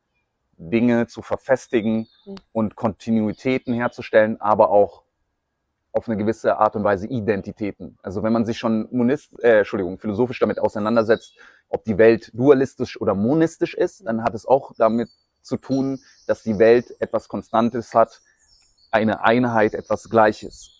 Das hat damit zu tun, dass der Mensch, und jetzt drücke ich mich sehr existenzialistisch aus, in seiner Geworfenheit, der Mensch, der existiert mit seinem Leben, konfrontiert ist, so etwas, das nenne ich gern Seinsanker wirft. Das heißt, er muss sich in seinem Sein mit seiner Umwelt und seiner Welt verankern auf eine bestimmte Art und Weise. Zumindest hat er dazu die Veranlagung. Mhm. Das heißt, man kann es vielleicht auch überwinden. verankern, schönes Wort Ja, also das heißt, am Ende des Tages so die Frage, was ist der Sinn des Lebens? Also ich möchte immer wieder mein eigenes Sein in der Zeitlichkeit, in der Räumlichkeit, im hiesigen Dasein irgendwie verankern. Das heißt, Sinn geben. Ja? Mhm. Das kann ich auf verschiedene Arten und Weisen machen. Das kann ich religiös machen, das kann ich politisch machen, das kann ich zwischenmenschlich machen. Mhm. Aber wir brauchen auf einer bestimmten Ebene eine Verankerung mit unserem Sein. Wie ein Manifest. Ge genau. Also, ne, also so kann man sich gut vorstellen. Also ich werfe so einen Anker und damit bin ich in der Welt irgendwie äh, fest. Und es, es geht auch. Ne? Das sind ja bestimmte östlichere Philosophien, die sagen, wir müssen uns davon vollkommen lösen. Zum Beispiel im Buddhismus, wenn es dann heißt, anatmen, völliges Nichts. Ah, ja. Also das wäre vielleicht eine andere Art und Weise ranzugehen und sagen, ich löse diese ganzen Anker. Ist aber nicht einfach. Hier schon gar nicht. Und, ja, und ähm, das Gleiche passiert dann mit dieser sogenannten Identität. Das ist ein starkes Mittel, damit wir uns in der Welt verankern können. Und Identitäten können wir natürlich auf verschiedenen Arten und Weisen bilden oder verankern. Das kann ich mit einer Familie machen, mit der ich mich identifiziere. Das kann ich mit aber auch einem Land machen. Und Einer Ideologie machen. Ideologie machen. Ja, das ist ja sehr nah beieinander. Ähm, Möchtest du noch was? nee, danke. Ja. Und es ist interessant zu beobachten, dass in einer Welt, die, glaube ich, sehr viele Seins- oder Identitätsanker kappt, dass in dieser Zeit andere Identitätsanker wiederum stärker werden. Das heißt, wir leben ja in einer Zeit, in der sehr viele Dinge, die uns sonst verankert haben in der Welt, auf einmal in Frage stehen. Also Männlichkeit, Weiblichkeit, Mhm. äh, wir wechseln die ganze Zeit unseren Job, Mhm. ähm, die Grenzen verschwimmen. Und gerade in dieser Unsicherheit, und es ist nicht leicht, damit umzugehen, und das ist genau so auf der persönlichen Ebene für Mhm. dich und für mich, ne, Mhm. verschiedene Kulturen in sich zu tragen. Es ist nicht einfach. Und die einfachste Lösung dafür ist, einen starken Anker, Seinsanker zu werfen. Und das kann ich zum Beispiel machen, indem ich sage, okay, ich suche mir jetzt was. Ich kann zwar sagen, ich bin FC Bayern-Fan, das ist auch vielleicht ein Seinsanker, aber ich kann auch einfach sagen, ja, ich bin deutsch. Also, weil das mir Ja. eine Sicherheit gibt. Ja. Genauso, und das hat man ja immer wieder gesagt und gesehen, ähm, von der Generation an ähm, Menschen, die hergekommen sind, auch vielleicht in der zweiten oder dritten Generation, dass sie genauso eine Problematik hatten. Ja, sie hatten verschiedene Identitäten. Einmal hatten sie vielleicht eine muslimische, dann irgendwie eine deutsche oder sie hatten eine türkische. Und gerade in dieser Fragestellung, in diese Problematik auch damit umzugehen, haben sich manche dazu entschieden, und Entschuldigung, es ist natürlich, es gibt es genauso auf der, in jeder Richtung, ne? Ja. das haben wir genauso auch äh, auf der deutschen, deutschen Mhm. Seite, ja? Mehr als genug, dass man ja. gesagt hat, oh, da kam jemand und hat ihnen eine einfache Lösung gegeben. Der hat gesagt, glaub an den Islam auf diese Art und Weise. Und hier hast du deine ganze Identität, das beantwortet alle deine Fragen. Und wie stark ist das, wenn dir jemand sogar noch metaphysische Fragen beantwortet? Das ist deine Identität, das ist dein Gott. Und vor allen Dingen eben diese metaphysischen Mhm. Anker, Gott, Weltanschauung. Geben dir so starken Seinshalt, Mhm. dass es oft eine einfache Lösung ist, damit klarzukommen. Und dann sagen ja, okay, diese ganze Problematik, bin ich deutsch, bin ich türkisch, bin ich, bin ich, Muss bin, ich gar nicht. bin ich Hip-Hopper, bin ich dies, bin ich das, Mhm. egal. Ich bin Muslim oder ich bin Christ oder Mhm. ich bin Hindu. Mhm. Und das sieht man überall auf der Welt, dass diese Problematik der Pluralität, der Möglichkeiten auch, Ja. der, der Identitäten auf einmal dazu führt, dass Menschen sagen, ich möchte eine einfache Lösung und das ist meine Lösung. Mhm. Ja?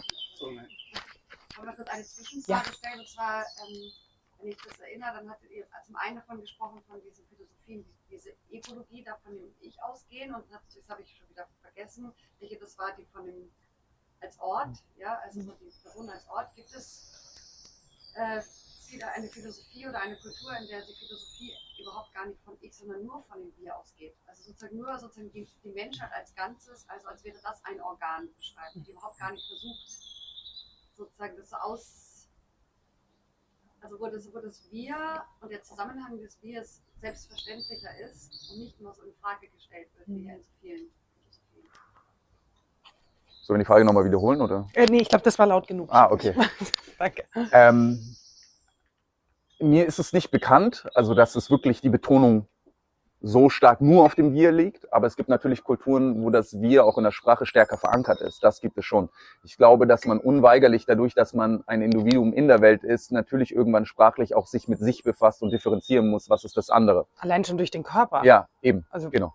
Deswegen ist es meistens so, aber es gibt dann schon Kulturen, wo das Wir auch stärker in die Sprache mit einfließt. Nochmal auf die japanische Philosophie zu sprechen zu kommen. Es gibt einen anderen Philosophen wiederum, Watsuji.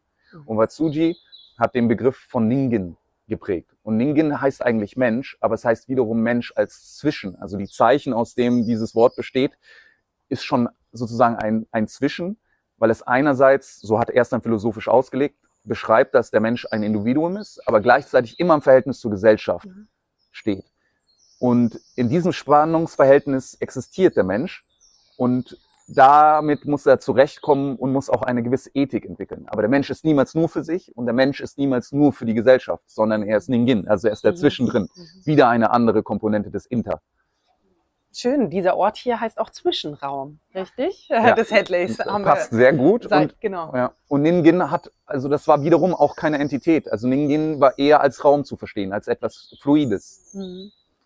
Und ähm, wie können wir denn dann es schaffen und vielleicht sowohl individuell als auch gesamtgesellschaftlich oder äh, als Gemeinschaft, man muss ja nicht gleich ein ganzes Land nehmen, aber als äh, Gemeinschaft, diese Bewegung mehr zuzulassen, eben diese Mehrdeutigkeit, diese Vielfalt, diese Möglichkeiten auch äh, zu sehen, mehr im Zwischen vielleicht zu denken, auch zu fühlen. Es ist ja nicht nur kognitiv, was da abläuft. Ähm, was denkst du, sind da für Möglichkeiten? Wir müssen alle zu Philosophinnen werden. nein, aber tatsächlich, äh, äh, ich meine das, nein, ich meine das tatsächlich. Wir müssen philosophischer werden. Was, was macht das die Philosophie? Sie setzt sich mit anderen Argumenten auseinander. ja. Ja? Das heißt, wir sind alle auf eine bestimmte Art und Weise Philosophinnen. Und wenn ich mich mit einem anderen auseinandersetze, dann hinterfrage ich mich selbst viel stärker. Es gibt, äh, John Stuart Mill hat in seinem Buch On Liberty geschrieben, es gibt drei, vor allen Dingen drei, zwei oder drei Gründe, warum ich mich argumentativ mit dem anderen auseinandersetzen muss. Weil einerseits kann ich dadurch nur wissen, ob meine Position die richtige ist. Mhm. Und wenn es die richtige ist, kommt sie gestärkt dadurch hervor. Oder sie ist falsch, aber das kann ich nur wissen, wenn ich mich mit dem anderen auseinandersetzen. Und das dritte ist, vielleicht ist es so ein Ding dazwischen Mhm. und dann kann ich meine Position wenigstens relativieren.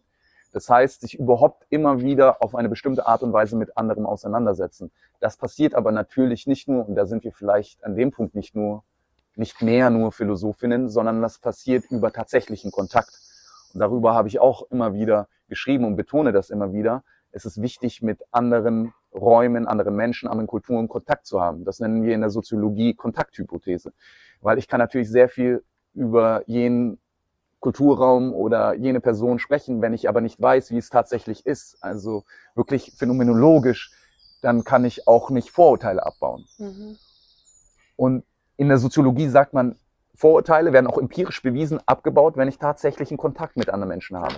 Und deswegen ist es so wichtig, diesen Kontakt herzustellen. Das kann ich einerseits persönlich machen, aber gleichzeitig muss es natürlich auch die Strukturen geben. Mhm. Der Staat muss dafür etwas tun, dass wir in Kontakt treten. Mhm. Wenn ich Ghettoisierungen habe, habe ich Mhm. ein Problem, ja, Mhm. weil ich habe nicht mehr den richtigen Kontakt. Wenn Kulturstätten abgebaut werden, wo Menschen normalerweise miteinander Kontakt treten, dann habe ich ein Problem. Wenn auch ganz banal, ich glaube selbst, es fängt an im Supermarkt, wenn ich von Maschinen bedient werde, trete ich auch nicht mehr mit einer anderen Person in Kontakt. Und es sind allein schon die Kontakte, die Sehr wichtig sind, damit ich Vorurteile abbauen kann und mich für das andere öffne. Mhm.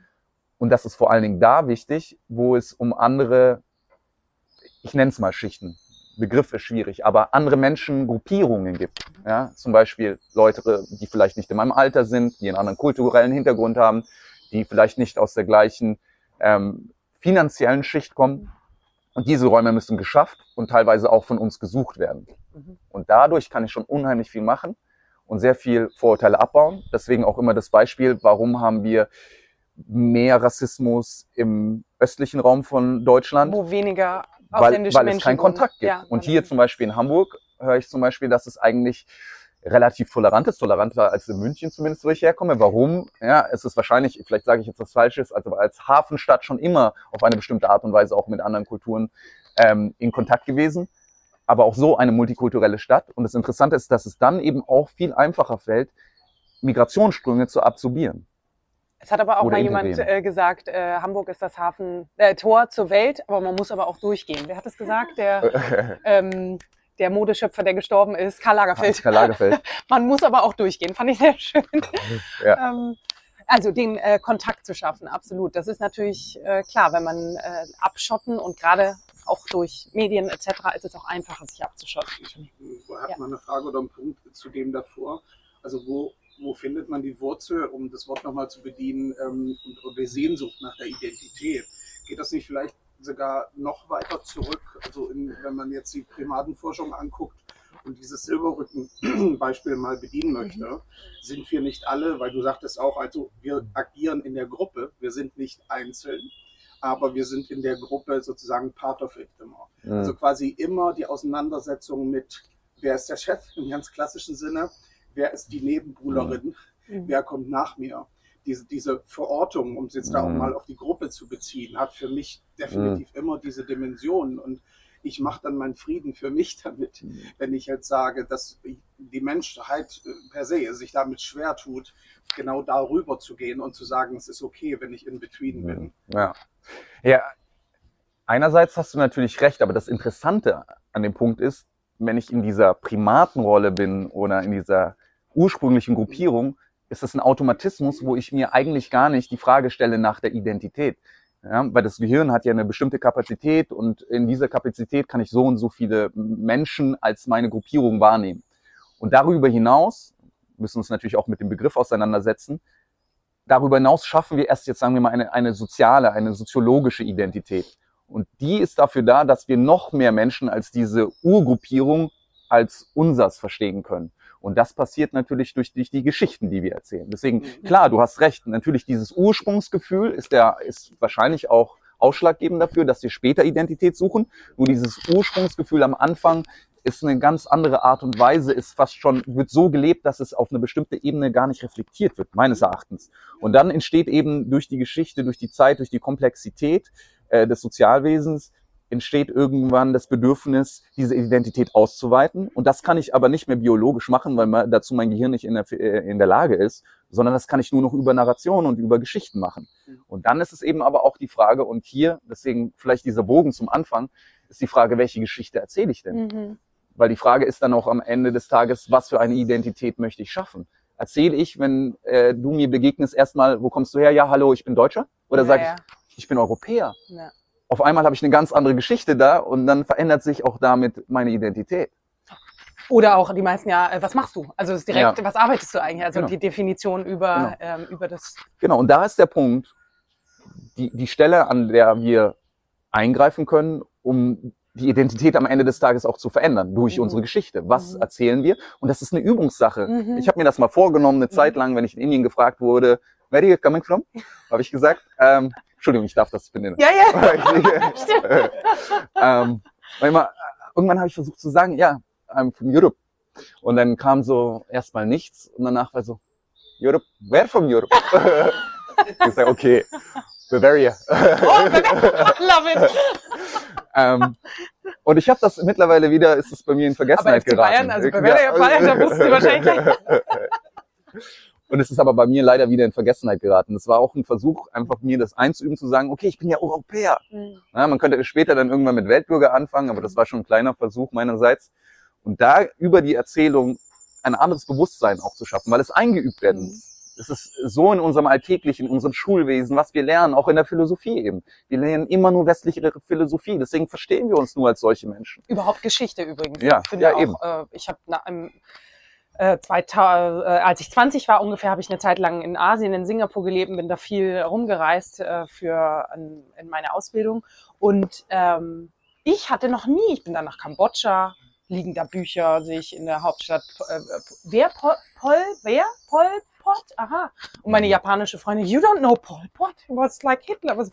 Und dann ist mir erstmal so, warum habe ich davon noch nie gehört? Mao auch nur so am Rand. Also diese ganze ist ausgeblendet, äh, einfach Geschichtsunterricht, das erweitern. Und dann habe ich noch gar nicht in Afrika und Südamerika und äh, Mhm. äh, eben in den muslimischen Ländern zum Beispiel angefangen. Schade, also Ja. sehr in eine Richtung orientiert. Aber vielleicht auch der einfach oder der ein System bedienend quasi. Wir haben halt nur so viele Stunden Geschichte über einen Zeitraum. Wir müssen da irgendwie aussortieren. Ja. Aber es, ich, ich finde, es steht nicht mehr in Relation zu dem Leben, das wir leben. Und das ist Korrekt. das Problem. Mhm. In der Allgemeingeschichte, Mhm, in der Philosophiegeschichte, in der Philosophie an sich. Und das ist ein Problem. Wenn wir in einer globalisierten Welt leben, die unweigerlich sich immer mehr globalisiert, durch Wirtschaft, durch Verkehrswege, durch also die Arbeit, die ich führe und vielleicht Beziehungen Ja. alles Mögliche, ähm, dann ist es eigentlich wirklich ein Riesendefizit, wenn ich immer nur von meiner Kultur lerne und mir den Rest später irgendwie dann, wenn ich irgendwie Zeit habe, arbeite. Zufälle. Weil wiederum, ich schaffe eine eigene, eine eigene Identität mit dem Unterricht, den ich bekomme, weiß aber nichts über das andere, in dem ich eigentlich lebe. Und ich lebe schon, also das ist nicht mehr zeitgemäß. Ja. Ich lebe ja schon in einer, ich sage nicht, es muss jetzt 80 Prozent äh, Weltunterricht sein und 10 Prozent Deutschunterricht. Aber das Verhältnis Ja. im Vergleich zu dem Leben, das wir heute leben, ist, ist falsch meines Erachtens. Mhm. Ich habe noch mal eine Frage. Du hattest vorhin gesagt, dass in der japanischen älteren Philosophie ähm, das mehr als Ort betrachtet wird. So habe ich zumindest verstanden. Wir dann das Bild des Ankers hatten. Ähm, und ähm, da würde ich gerne noch mehr zu wissen, weil wenn, wir sind hier eine Seemannstadt und wenn wir den Anker irgendwo wissen äh, oder niederlassen, ist es ja so, dass wir, wenn wir die Leine kurz haben, dann treiben wir um diesen Mhm. festen Stock nur ringsherum, je nach Strömung. Und wenn wir ein bisschen mehr Leine lassen, Mhm. dann erweitern wir möglicherweise auch das Ding. Und kann man das irgendwo noch nachlesen? Mhm. da irgendwo Jetzt versuche ich mal die Frage zu wiederholen. Äh, nein, ganz, oh, also nochmal quasi darauf einzugehen, auf, den, auf diese Betrachtung des Ortes der Identität. als Ort? Das Ich als Ort, genau, und diese gerade als, als Hafenstadt äh, Anker werfen und die sich dann bewegt mit einer gewissen Mhm. Strömung. Ja. Wenn du da nochmal drauf eingehst. Also, übrigens eine sehr schöne Metapher, wie Ja. ich finde. Total. Auch mit der Strö die. Strömung ist ja was Ja. Großes. Ja, also es ist nicht unbedingt die ältere japanische Philosophie, die ja vor allen Dingen die zen-buddhistische Philosophie ist, sondern es ist die moderne Philosophie, wo diese Begriffe vermehrt aufkommen. eben auch in dem Austausch, dem interkulturellen Austausch der Philosophien. Ich glaube aber, dass einer der Ursprünge eben ist, in der japanischen Philosophie, der Versuch, das Ich nicht zu denken oder das Ich zu überwinden. Und das entstammt natürlich der indischen, der hinduistischen und damit buddhistischen Philosophie, die die Verbindung schlägt über China bis nach Japan. Und da geht es ja immer darum, dass die Ich, das Ich zu einem gewissen Grad eine Illusion ist. Und jetzt kann man so oder so damit umgehen. Das Ziel des Ganzen ist aber am Ende des Tages, das wirklich zu erkennen und zu leben, dass das Ich eine Illusion ist, ein Konstrukt ist. Übrigens nicht nur in der indischen Philosophie, nur um nochmal einen Namen zu droppen, David Hume, äh, der britische Philosoph, hat das ähnlich gesehen. Ja, er hat gesagt, wir sind eigentlich äh, so eine Ansammlung an Stimuli und Wahrnehmungen, die dann zusammengesetzt werden und die Neurologie würde eigentlich was in die ähnliche Richtung sagen. Mhm. Wir haben verschiedene Gehirnteile und das konstruiert dann ein Ich. So ein Hologramm sozusagen. Und mit dieser Erkenntnis versucht dann die indische Philosophie, die japanische, die buddhistische Philosophie, dieses Ich zu überwinden und so auch zu leben. Und aus dieser Negation, das ja dann auch nichts hinterlässt, ist, glaube ich, die Möglichkeit gegeben, dass man das Ich nicht mehr als Entität, als, als festen Punkt sieht, sondern eben auch als Raum in seiner Relation.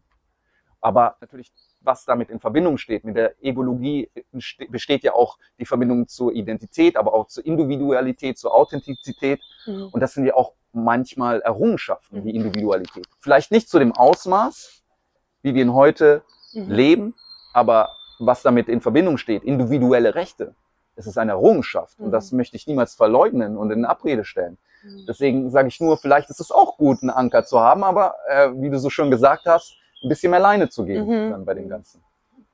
Dass beides, dass diese Bewegung Ja. da ist.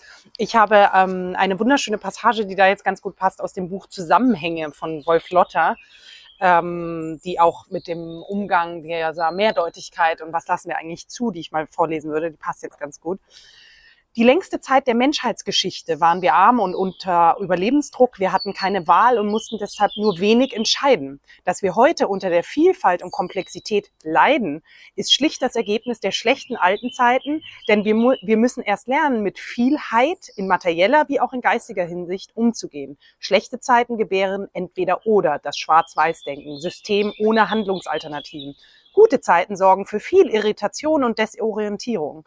Unser Unbehagen mit den Zuständen ist also gar nicht, ist keine schlechte, sondern eine höchst, ein höchst gutes Zeichen. Allerdings braucht es ein Verständnis für Mehrdeutigkeit, für ein sowohl als auch. Und, denn nur dann äh, macht das Sinn, die Fähigkeit, innerhalb dieser Wahlmöglichkeiten klare persönliche Entscheidungen zu treffen. Nicht die Vielfalt strengt uns an, sondern dass wir nicht gelernt haben, mit ihr umzugehen. Finde ich ganz schön.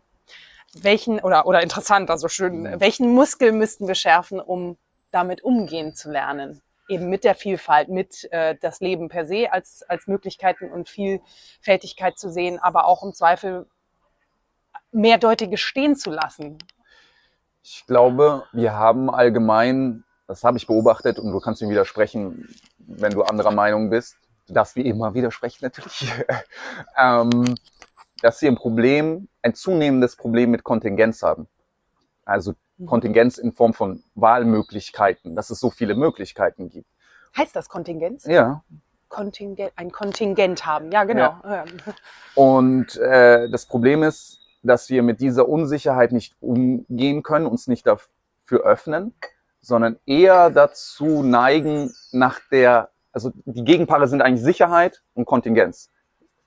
Wenn ich mit der Kontingenz nicht klarkomme, suche ich nach Sicherheit. Das heißt zum Beispiel, um ein banales Beispiel zu nennen, äh, wenn ich weiß, es gibt äh, Möglichkeiten eines terroristischen Anschlages, das ist eine Art der Kontingenz, weil ich weiß, es könnte eine Möglichkeit geben, dass ich verletzt wäre. Die Gegenbewegung ist, dass ich versuche, Sicherheit zu schaffen. Wie versuche ich Sicherheit zu schaffen? Indem ich mehr Kameras habe, indem ich mehr Überwachung habe. Schafft Sicherheit. ne? Ich habe genauso, also jede Form von Transparenz ist eigentlich auch eine Form der Sicherheit. Mhm.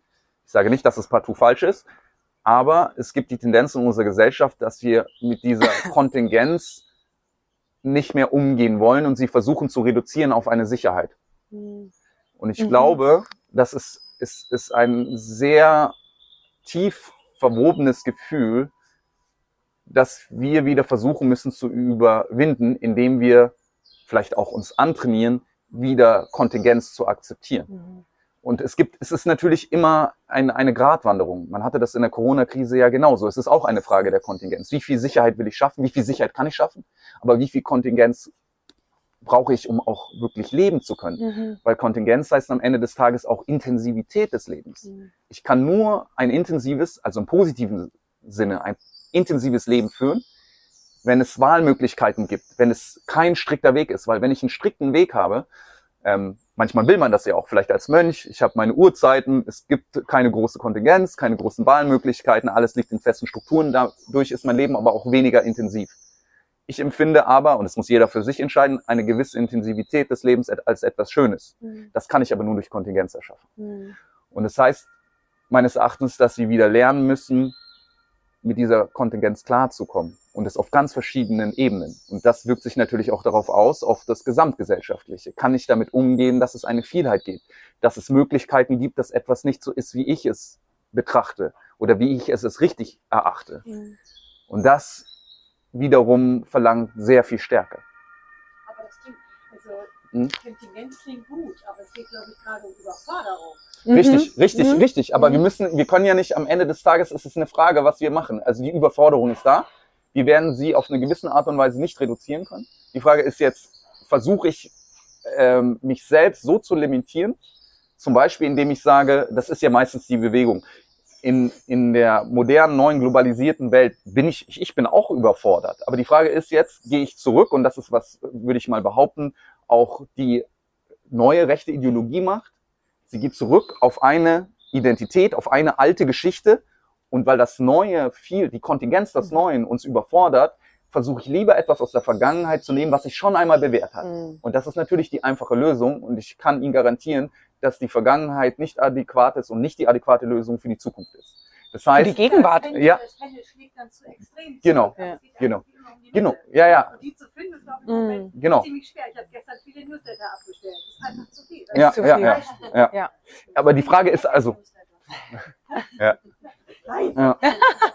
Aber ich, äh, das es kann ja eine Art und Weise sein, mit der Kontingenz umzugehen. Aber ich sage dafür, äh, also alles, was ich sagen will, ist am Ende des Tages ist nicht, dass wir mit den Mitteln der Vergangenheit, mit dieser kompletten Vereinfachung, dass das die Lösung für alles ist. Ich kann natürlich mich ein Stück weit rausnehmen und einen Schritt zurückgehen, aber am Ende des Tages muss ich zum gewissen Grad die Welt, ja genau, ich muss, ich muss äh, mich damit auseinandersetzen und ich kann die Welt nicht äh, weniger komplex machen, ja, auf eine bestimmte Art und Weise. Ich kann mich zwar zurückziehen, ich kann meine Räume finden, in denen ich für mich, ähm, ja, also nur für mich bin und diese Komplexität der Welt nicht an mich herangelangt, Mhm. aber ich kann und ich weiß auch gar nicht, ob das so erwünschenswert ist, weil wir dadurch auch sehr viel Positives bekommen Mhm. haben in der Welt natürlich. Mhm. Die Wahlmöglichkeiten überfordert uns, aber gleichzeitig haben wir eine Wahlmöglichkeit, was auch wunderschön ist. Ja, also Ich, ähm, Ich würde einmal noch mal Ja. kurz oder widersprechen beziehungsweise nachhaken bei dem, was du sagtest, also dieses, diese Rückzug zu das einfache Leben, also äh, das würde der Idee der, der Intensität widersprechen. Also es ist gesagt, also man, man kann nur sozusagen, es kann nur intensiv sein, also mit, mit viel, also mit. Kontingenz Mhm. und durch die Vielfalt und ich, das würde ich jetzt so eins zu eins nicht sagen. Also ich glaube ich, schon ein, Mhm. ein ich bin tendenziell ein Mensch, der aus der Vielfalt sehr viel schöpft und die Überforderung auch liebt und sie auch ständig sucht. Aber ich kann, äh, ich glaube, dass diese Form der Intensität eine ist Mhm. und die, die Form der, des, äh, des Einzoomens, des Reduzierens, des Fokussierens, des äh, ja eine, einfach nur eine andere Form auch der Mhm. Intensität und äh, der Intensität und einer Suche sein Mhm. kann. Also das, das klang gerade so kategorisch, ja, ja. Mhm. als würde man äh, in der absoluten Reduktion und sagen wir, im, Mhm. Vermöncht sein. Mhm. Ähm, das, das klingt jetzt nicht Mhm. für mich etwas, was nicht eine hohe Intensität haben Ja. kann. Also das, das war nur das Wahl. Ja, ja, nee, aber das ist, das ist super. Äh, Genau das meine ich. Das ist Philosophieren. Mhm. Auf einmal wird eine andere Position dargestellt. Ich bin dazu gezwungen, etwas zu überdenken und ich gebe dir recht. Ja. Und genau das müssen wir machen. Deswegen sage ich, Sie müssen Genau. alle zu Philosophinnen werden. Mhm. Äh, ich gebe dir recht. Ja, das war etwas zu schnell aus dem Moment Mhm. gedacht. Ähm, es ist natürlich auch so, dass zu viel Intensivität uns überfordert und ich gleichzeitig auch durch ein sehr, nennen wir es mal meditatives Leben, ingekehrt, äh, in sich gekehrtes Leben eine unheimliche Intensivität erzeugen kann, Und weil ich auf einmal, ja genau, weil ich auf Mhm. einmal die Umwelt, die normalerweise den Baum, den ich anschaue, nur ein Baum ist und auf einmal ihn vollkommen er mir vollkommen klar wird, ich, ich also die ganze Natur auf einmal erlebe oder die kleinen Dinge des Lebens Mhm. auf einmal wirklich wahrnehme. Da gebe ich dir vollkommen recht. Also es war ein bisschen vorschnell von mir. Ähm, ich glaube, was das macht, ist, dass es uns schult, auch in den kleinen Dingen des Lebens wirklich, wirklich wahrzunehmen, was wir natürlich nicht schaffen, wenn wir immer mit so großen Dingen, Mhm. die an sich noch viel intensiver sind, äh, die ganze Zeit konfrontiert werden und dadurch selbst abstumpfen auf Mhm. eine bestimmte Art und Weise und dann nicht mehr die Kapazität haben, diese anderen Dinge wahrzunehmen. Ja, oder auch, dass man, also Überforderung, man, es kommt immer darauf an, wie man mit Begriffen umgeht. Und Überforderung ist jetzt ja auch erstmal, so wie wir es benutzen, ähm, negativ konnotiert. Also dieses aber überfordern, sich mehr fordern, Fordern. als das Maß eigentlich ist. Sich überfordern ist ja, kann ja auch, je nachdem, wie sehr ich sozusagen das Steuer selber in der Hand habe, eine, eine positive Methode sein, nämlich im, über die Grenze hinausgehen, etwas Neues erfahren. Also wie erfahre ich mich oder wie, ich wie kann ich die Dinge neu erfahren, wenn ich sie nicht auch manchmal überstrapaziere, überfordere und das, also dass man das auch positiv, Mhm. positiv nutzen kann oder auch positiv mal für sich werten kann, die Zustände der Erschöpfung, der Überforderung, bis dann wieder vielleicht zurückschwingst, also nicht Überforderung als Dauerzustand Mhm. vielleicht, aber ähm, dass das auch eben etwas Schönes Absolut. sein kann oder etwas, was man durchaus ab und an suchen kann. So. Mir fällt noch ein Wort ein, was da noch gar nicht genannt wurde, und zwar das Wort Demut. Ähm, ich habe, äh, also alles, was ich jetzt gehört habe, das hat ja auch was, ähm, ich glaube, was Öffnendes und äh, mit Überforderung vielleicht äh, umgehen könnt. Aber manchmal ist es ja nicht nur Informationen oder Aufgaben, sondern auch, wo ordne ich mich jetzt zu? Muss ich eine Position einnehmen? Dieses Wort äh, demütig und mich eben in Relation Mhm. zu allem anderen sehen ähm, und was aufzunehmen, gerade weil wir ja so tun, als wären wir so vernetzt, so verbunden, so als könnten wir in jedem Zeitpunkt alles verstehen. Ähm, und das erinnert mich jetzt an, was ich ganz am Anfang gesagt habe, dieses, wenn ich mir ähm, und mir jetzt persönlich zunehmend in den letzten Mhm. Monaten bewusst gemacht habe, welche Pri ich habe so viel Privilegien inne und durch dieses Privileg assoziiere ich auch äh, Menschen, die mehr wie ich sind quasi oder näher an mir dran leben, auch andere Erfahrungen zu.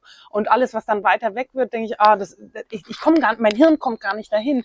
Äh, und nur mit einer gewissen Demut und ähm, auch weit, also lassen und mir zugestehen, dass ich es im Zweifel auch nie verstehen werde, Mhm. ähm, äh, konnte ich da mehr reinlassen. Also im Sinne von und auch sagen, gut, ich muss auch gar nicht alles verstehen an meiner Identität, an anderen Identitäten, aber ich kann sehen, es gibt mehr, als was ich denke, dass es gibt. Auch auf dich bezogen. Ein Versuch, ja, Versuch. Es ist ein Versuch, ein ständiger. Ich, ganz kurz vielleicht nur. Und dann, also, ähm, Ja. Ich bleib auch dabei, dann können wir. Ja. Ähm, das ist sehr schön. Also Jaspers hat mal gesagt, Karl Jaspers, der existenzialistische deutsche Philosoph, also meine Existenz übersteigt immer dem oder dessen, was ich mir bewusst bin. Also es ist immer mehr. Und Mhm. das, glaube ich, ist auch eine wirklich wichtige Erkenntnis ist, die sagen, wir wissen oder wir denken immer zu meinen, wer, wer dieses Ich ist und das zu wissen. Mhm. Aber rein psychologisch, wenn man dann Freudsch daran geht, Mhm. merkt man gleich, würde sagen, es gibt so viel Andersheit schon in uns, Dinge, die in unserem Unterbewusstsein schlummern. Da ist so viel und das ist eigentlich nur dieses kleine, äh, die kleine Bergeisspitze des Mhm. Ganzen. Mhm. Und es gibt unviel, unheimlich viel Unheimliches, würde er es nennen. Mhm. Und dieses Unheimliche, das hat ja, dann später auch andere Philosophen gesagt, wir tragen diese Andersheit schon immer in uns. Und wenn wir das akzeptieren und erkennen, dann entwirft das oder ermöglicht das schon einen ganz anderen Zugang für das Verhältnis mit anderen Kulturen und anderen Menschen, weil ich auf einmal erkenne, dass ich also nur diese Eispitze bin und die ist auch relativ Mhm. relativ und da viel so viel anderes und diese Andersheit kann ich benutzen als Mittel, um mit dem anderen in Verbindung zu treten. Mhm. Entschuldigung. Ähm, mir fiel noch der Begriff Dankbarkeit Mhm. dazu ein. Ich finde, das passt auch sehr gut zur Demut. Und die Frage, die ich mir noch stelle, ist, hängt dann Dankbarkeit von einer tiefen Verankerung in der eigenen Identität? Äh, Entschuldigung, äh, nee, nicht Dankbarkeit. Habe ich Dankbarkeit Ja? Ich meinte Vertrauen. Ah, Vertrauen. Ja, aber Ich meinte eigentlich Vertrauen. So. Hängt Vertrauen an einer tiefen Verankerung in meiner Identität? Oder mehr so in so einem kollektiven Verständnis von, wir sind alle irgendwie eins? Weil Vertrauen sorgt ja auch dafür, dass ich diese Sicherheit weniger brauche, weil ich insgesamt ein Gefühl dafür Stimmt. habe, okay, alles, alles kommt, wie es kommt, es wird alles irgendwie gut. Ja. Ich wiederhole nochmal kurz die Verankerung im Vertrauen, quasi diese Dimension nochmal ähm, reinzubringen, weil die mehr gegen, also ja, Anker äh, im Vergleich zur Sicherheit schafft. Das ist interessant, in diesem Wort Vertrauen steckt ja sehr viel drin. Ne? Also das Trauen, genau wie die Trauung, die haben Mhm. alle den gleichen Ursprung. Und es hat etwas auch damit zu tun, dass ich etwas, etwas akzeptiere, das ich zu einem gewissen Grad kenne, aber nicht in Vollkommenheit. Ja? Also Vertrauen gibt's nicht. Wenn ich alles weiß, wenn alles transparent ist, dann brauche ich kein Vertrauen. Vertrauen ist da. Als Kontrolle. Genau, um diese epistemologische Lücke zu füllen, indem ich nicht weiß und ähm, dem anderen sozusagen eine Möglichkeit gebe, dieses Vertrauen dann auch zu erfüllen. Oder dem Leben zu vertrauen, Genau. dem eigenen Weg. Und das, das, das Vertrauen an sich ähm, hat aber zum gewissen Grad etwas mit dem Verhältnis zu tun äh, zu uns selbst und der Welt. Das heißt, Vertrauen, ich muss eine gewisse Kenntnis haben von mir selbst, aber es gibt ganz viel, das ich nicht weiß von mir selbst. Und da wären wir wieder bei diesem Eisberg und wir wären bei den Unheimlichen. Und die Kunst auch gegenüber der Welt und uns selbst ist das, was wir wissen, dieser Anker in dem Fall vielleicht zu nutzen, um uns festzuhalten, aber die Bewegung, um äh, Ihre Metapher nochmal aufzugreifen, zu akzeptieren. Und da, da kommt eigentlich das Vertrauen ins Spiel, Mhm. weil diese Bewegung ist das, was ich nicht wissen kann. Das ist das, ist die Kontingenz wiederum. Mhm. Ne? Das ist das, was sozusagen, was dann kommt gegenüber mir selbst, gegenüber anderen und so weiter und so Und fort. was Bewegung hat durch die Genau. Welt quasi. Mhm. So in etwa. Ich weiß nicht, ob ich jetzt die, aber ich glaube ja, das ist dann Und ist dann nicht die Schlussfolgerung, also ähm, aus der Bewegung heraus dann sinnhaft zu agieren? Ja, es ist, es ist wiederum die Frage, jetzt müssen wir uns die Frage stellen nach dem Sinn, nicht? Also, es gibt die oder die Antwort darauf. Weil ich müsste eigentlich einen Schritt zurückgehen und mich fragen, wie setze ich, also wie kreiere ich diesen Sinn? Ja, weil meistens hat der Sinn ja eine, eine, eine Geschichte. Ich versuche das mal so darzustellen, wenn ich sage, dass die Welt, also die ganze Schöpfung, die Welt hat Sinn, dann brauche ich einen, irgendein, irgendjemand, der eine Intention hat dahinter, warum etwas passiert. Das heißt, es gibt so eine bestimmte Kausalität hinter dem Sinn. Mhm. Das heißt, ich kann Sinn natürlich erzeugen, aber zum gewissen Grad hat das, ohne mich jetzt hier zu, äh, zu verknoten in meinem eigenen Gedanken, Mhm. aber ähm, ich glaube nicht, dass der Sinn sozusagen nach außen gegeben ist, sondern er entsteht ja sozusagen auch. Und ich frage mich, ob es da, ob es einen Nullpunkt gibt oder ob wir nicht von vornherein, jetzt werden wir wieder sehr psychologisch, aber es nicht von vornherein schon Umstände gibt, warum ich bestimmt, einen bestimmten Sinn entwerfe. Mhm. Also ich, Entschuldigung, dass es ein bisschen konfus denkt, aber ich, äh, klingt, aber ich bin gerade selbst so im Denken drin. Deswegen äh, ist eine interessante Frage. Aber ich bin mir nicht immer äh, sicher. Ich glaube, es geht sehr stark darum, Sinn selbst zu entwerfen. Ne? Weil es gibt, ja, Der intuitiv, wenn wir ja schon im Bewerten sind, wäre es ein nächster Schritt. Mhm. Ja, es ist immer die Frage, inwieweit etwas wirklich intuitiv ist oder nicht. Genau, das Ja, also, auch dazu ein. Ja, es, es gab ja eine starke Bewegung dann im 20. Jahrhundert und auch schon im 19., auch in der indischen Philosophie. Auf einmal wurde dieser intuitive Begriff sehr, sehr wichtig und sehr stark. Auch als Abgrenzung gegenüber diesem stark rationalen. Und das Intuitive, da sind sich die Wissenschaftler ja auch nicht sicher, sagen sie oft. Also dieses Bauchgefühl hat ja damit zu tun, dass sie sehr viele ähm, äh, verschiedene Nerven im Bauch haben. Aber eigentlich hat das was mit unserem Unterbewusstsein zu tun. Und in der Hinsicht ja, wenn die sagen, okay, das hat eine eine Verbindung zu unserem Unterbewussten und ich versuche mehr darauf zu hören, anstatt auf das kontrollierende ist äh, über ich oder ich. Ähm, ich. Aber ich mit diesem intuitiven Begriff Jein, ja, vielleicht ist es kommt, fließt da noch eine äh, emotionale Ebene rein und eben die unterbewusste. Und wie wir erzogen wurden Ja. und äh, ja. Erfahrungen eine Mischung. Ich habe ein bisschen den Blick auf die Uhr. Wir haben jetzt so halb zehn. Ich, ja, Wahnsinn, gell? Die Zeit Schön, fliegt, ja. sie fliegt. Also wir haben noch äh, äh, gut Zeit, bloß ich würde auch für die Aufnahme jetzt langsam ähm, äh, so zum Ende kommen und wir können uns dann trotzdem weiter unterhalten. Ähm, ich würde dir gerne die letzte Frage stellen, die ich ganz selbstkritisch jedem Gast stelle. Jetzt haben wir es heute natürlich besonders besonders schön getroffen im Garten des Headleys, äh, nicht bei Regen, sondern äh, auch noch unter Rosen sitzend, äh, aber in einer in einer Stadt äh, relativ, ähm, ich würde sagen, wir sind alle äh, ko- kommen aus ähm, also relativ guten Verhältnissen. Ähm, ich frage mich immer, ist, ist genau dieses Gespräch, und es war, also es ist und war so reichhaltig, dieses Nachdenken über das Leben, Identitäten, Kulturen, Zugehörigkeit, was wir jetzt alles besprochen haben, dass wir gemeinsam das tun können bei einem schönen Frühstück und einem schönen Kontext. Ist das ein First World Problem? Ist das ein Luxus, dass wir das tun können, dass wir es tun einfach auch? Oder sollten wir in Anbetracht der Tatsache, wie die Welt sich bewegt, nicht vielleicht diese Zeit, das Geld, die Energie auf was anderes benutzen? Kommt drauf an, wie asketisch das Croissant ist, würde ich sagen.